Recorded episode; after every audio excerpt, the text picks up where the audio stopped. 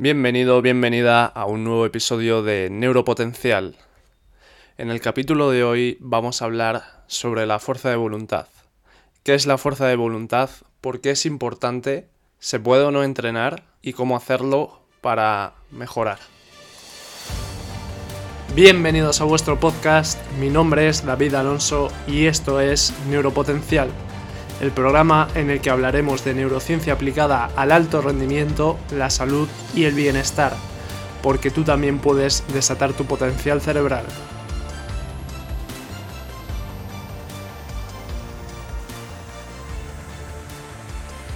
La fuerza de voluntad es un tema muy manido, dado que pues a lo largo de nuestra vida siempre hemos sentido que en ciertos momentos no hemos tenido fuerza de voluntad suficiente y que si la hubiéramos tenido pues hubiéramos logrado mayores metas y además todos conocemos a alguna persona de la que admiramos su fuerza de voluntad, que decimos, si yo tuviera esa fuerza de voluntad, lograría todos mis objetivos.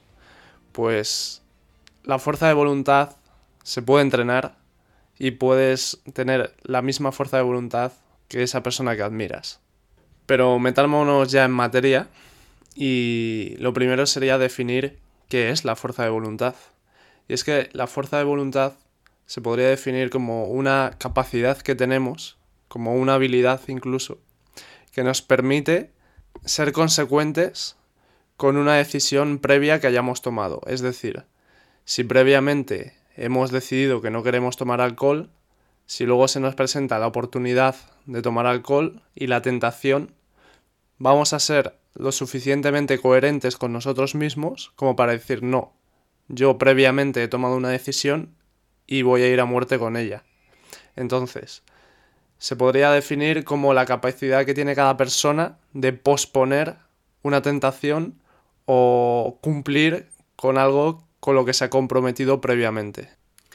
Y es que esta es una de las capacidades más importantes que podemos desarrollar como seres humanos para alcanzar el éxito, para tener unas vidas eh, buenas y cumplir con los objetivos que nos marquemos y al final tener una vida que nosotros deseamos. Y más en esta sociedad que vivimos actualmente, en la que estamos constantemente expuestos a estímulos que nos tientan em, a consumir cosas que igual no son buenas para nosotros a largo plazo, que nos generan un placer a corto plazo, pero que a largo plazo pues tienen una influencia negativa.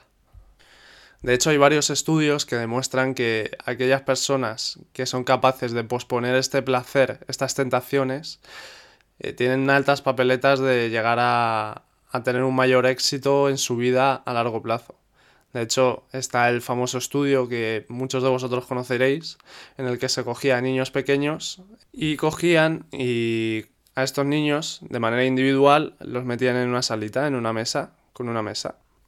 Entonces, en la mesa había una chuchería y el instructor que estaba con ellos les decía, me voy a ir un momento, si no te comes esa chuchería, si aguantas cinco minutos, cuando vuelva te traeré otra. Entonces, el instructor se iba y lo que se observaba en este estudio es que algunos niños eran capaces de, de aguantar y no comerse la chuchería y comerse y esperar a que viniera el instructor y comerse dos y otros pues no aguantaban la tentación y, preferían y se acababan comiendo la chuchería aunque sabían que eso iba a propiciar que luego no les trajeran más. Entonces, a estos niños se les hizo un seguimiento a largo plazo para ver cómo desarrollaban sus vidas. Y lo que se comprobó es que aquellos niños que fueron capaces de renunciar a esa chuchería y esperar para recibir más en el futuro, tenían trabajos de mucho más éxito y vidas de aparentemente mucho más nivel que aquellos niños que no pudieron soportar la tentación y se comieron la chuchería de primeras. Siguiendo esta premisa se han hecho también estudios en adultos y lo que se ha comprobado es que aquellas personas que son más capaces de posponer la gratificación obtienen, por ejemplo, mejores calificaciones en las pruebas de acceso a la universidad, son menos proclives a tener problemas de abuso de sustancias y tienen menos probabilidades de padecer obesidad. Además, eh, tienen mejores respuestas ante el estrés y son mejores en habilidades sociales. Así que como vemos, tener una fuerza de voluntad poderosa y ser capaces de decir no a la tentación es una señal de éxito y cuanto más aumentemos esta capacidad, mayor éxito vamos a tener en nuestras vidas y mayor probabilidad de conseguir los objetivos que nos planteemos. Y es que, como decían los estoicos, por ejemplo, Epicteto decía, ninguna persona es libre si no es dueña de sí misma. Otra frase interesante es la que decía Publilio Siro, que es, ¿quieres gobernar un imperio? Empieza gobernándote a ti mismo.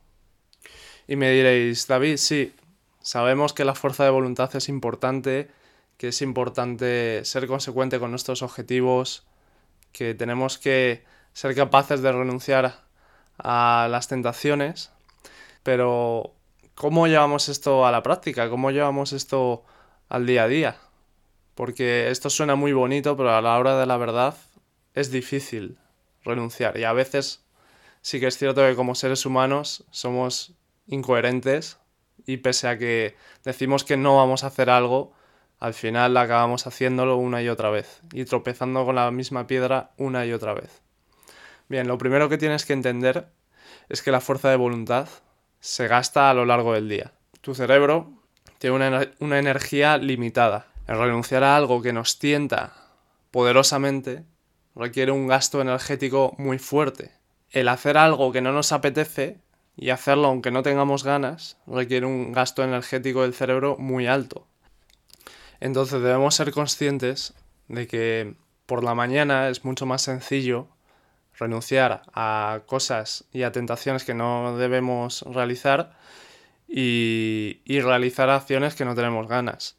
Sin embargo, cuando ya se acerca la noche y ya llevamos todo el día gastando energía, todo el día tomando decisiones difíciles, va a ser muy difícil ya seguir con este tipo de, mentalidad. Porque al final tú puedes tener una mentalidad muy fuerte o muy débil, pero dependes de, de tu energía. Si no tienes energía, no vas a poder sostener esta mentalidad. Entonces, la fuerza de voluntad la tienes que ver como una pila que se va gastando a lo largo del día, como una batería. Cuando llega la noche y descansamos, se recarga. ¿Qué pasa? Que también la podemos entrenar. Imagínate, si tú eres una persona que estás acostumbrada a caer ante cualquier vicio, a cuando tomas decisiones de que quieres hacer algo, realmente luego nunca lo haces, pues tienes una batería muy, muy pequeña. Porque ante cualquier mínima tentación, el decir que no ya te va a consumir gran parte de, de esa batería. Entonces, esa batería puede ir aumentando ¿Y cómo aumenta esa batería? Con entreno y con disciplina. Entonces, como todo, se puede entrenar, se puede mejorar y al final, si logras tener una batería con una capacidad muy alta, pues vas a poder tomar muchas decisiones difíciles sin que esto te consuma demasiada energía. Entonces, vayamos a ver qué pasa en el cerebro cuando posponemos una gratificación instantánea. El cerebro identifica algo que le llama, que piensa que es positivo para su supervivencia, entonces te genera un impulso de hacer eso.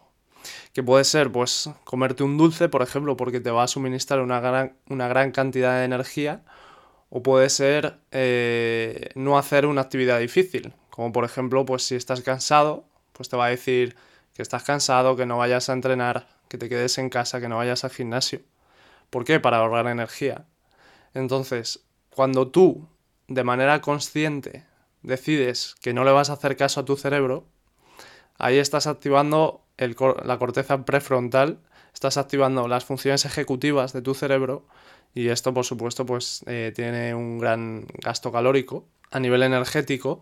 Entonces, eh, si tu cuerpo no está acostumbrado a que le. y tu cerebro no está acostumbrado a que le lleves la contraria, pues vas a tener una lucha entre tu mente y tu conciencia, digamos, tu diálogo interno, y, va a ser incoherente y esto te va a generar mucho desgaste. Pero ¿qué pasa? Que cuando lo hagas una vez, estás generando esa red neuronal. Tu cerebro ya tiene le estás generando un background a tu cerebro. Tu cerebro ya sabe que a veces, aunque él quiera una cosa, puede que tú decidas hacer otra. Entonces, no le va a resultar tan chocante. Cuantas más veces posponga la, la gratificación o hagas cosas que a tu cerebro no le apetece, pues tu cerebro mm, va a acostumbrarse más y va a dedicar menos recursos a intentar convencerte de que no lo hagas. Y al final va a llegar un momento en que dirá, pues es que este cabrón me va a hacer otra vez ir a entrenar sin ganas, entonces ¿para qué voy a estar diciéndole que no lo haga? Porque sabe que es muy difícil convencerte. Y al final es como si estuviéramos luchando constantemente contra nuestra mente. Y es que, como dije en una entrevista anterior, nuestra mente es un poco como un niño pequeño, si no la tenemos entrenada. Nuestra mente es caprichosa, nuestra mente quiere lo que ve, lo que le apetece, lo quiere ahora y no quiere esfuerzo. Quiere placeres constantes y, estímulos constantes y no quiere gastar energía. Entonces tenemos que educarla y tenemos que exponerla a la incomodidad. Y aquí una de las claves para entrenar tu fuerza de voluntad, que es hacer lo que tu cerebro no quiere, siempre con cabeza, obviamente, y exponerte a esa adversidad, para que tu cuerpo y tu cerebro se acostumbre a lidiar con la adversidad y a darse cuenta de que si es una adversidad controlada, pues no supone ningún riesgo para nuestra salud. Y aquí estoy hablando, por ejemplo, de exponerte al frío, pues por ejemplo a un baño de agua helada. Por ejemplo, exponerte al calor con una sauna exponerte al hambre, pues haciendo un ayuno, exponerte a la ausencia de estímulos, quedarte un día sin tocar el móvil y sin tocar sin ver una pantalla, simplemente tú puedes estar con gente, pero cuando te quedes solo, nada más. ¿Eso qué va a hacer? Pues generarte incomodidad, generarte pues nerviosismo. Entonces, lo mismo con el frío y con el calor. Tu mente te va a decir, sal de esta piscina de agua helada que nos vamos a morir. Pero realmente no te vas a morir, porque debes entender que tu cuerpo es una máquina de adaptarse. Entonces tu cuerpo es mucho más fuerte de lo que parece. Entonces si haces eso, le vas a dar un mensaje poderoso a tu mente y la vas a convencer de que los riesgos que ella cree que existen no son tantos como ella piensa. ¿Por qué? Porque no está acostumbrada a exponerse a ellos. Entonces aquí te voy a hablar también del principio de hormesis, que es el, principio según el cual cuando nos exponemos a un estresor, nuestro cuerpo dedica todos sus recursos a combatir a este estresor y después de, superar este estresor, pues necesita un, tiempo de descanso para volver a la calma. Y en este proceso lo que estamos haciendo es adaptar a nuestro cuerpo a combatir ese tipo de estresores. Es decir, estamos fortaleciendo nuestro cuerpo. ¿Y qué pasa? Que cuando volvamos a tener una adversidad o un estresor del mismo calibre, pues lo vamos a afrontar de forma mucho más autosuficiente. ¿Por qué? Porque ya hemos superado un estresor de ese tipo en el pasado. Entonces nuestro cuerpo ya se ha adaptado, ya se ha realizado el principio de supercompensación y ya tenemos los recursos para combatir ese tipo de estresores. ¿Y qué pasa? Pues que si cada vez vamos exponiéndonos a estresores un poquito más altos, pues nuestro cuerpo va a realizar este proceso y nos vamos a hacer cada vez más fuertes. Entonces, si quieres tener fuerza de voluntad, si quieres tener éxito, porque si quieres tener éxito necesitas fuerza de voluntad, puedes entrenarla y la manera de entrenarla es exponiéndote a la incomodidad, exponiéndote a la adversidad, siempre de forma controlada, obviamente. Además, em, debemos ser inteligentes, o sea, más no es mejor, y si te expones a estímulos demasiado altos y a adversidades demasiado altas, pues te puedes lesionar, te puede, ser contraproducente para tu salud, incluso para tu psicología. Entonces, siempre midiendo que el estímulo, que la adversidad a la que te enfrentas te supone un reto, pero sin pasarte. Y luego, eh, otra, otra cosa importante es que debemos ser lo suficientemente inteligentes como para no exponernos a tentaciones. Es decir, si digo que la fuerza de voluntad es como una batería y que con cada decisión que tomamos en contra de lo que nuestro cerebro nos pide, estamos perdiendo batería, vamos a intentar conservar esta batería. Vamos a intentar estar en un entorno donde tengamos las menores tentaciones posibles.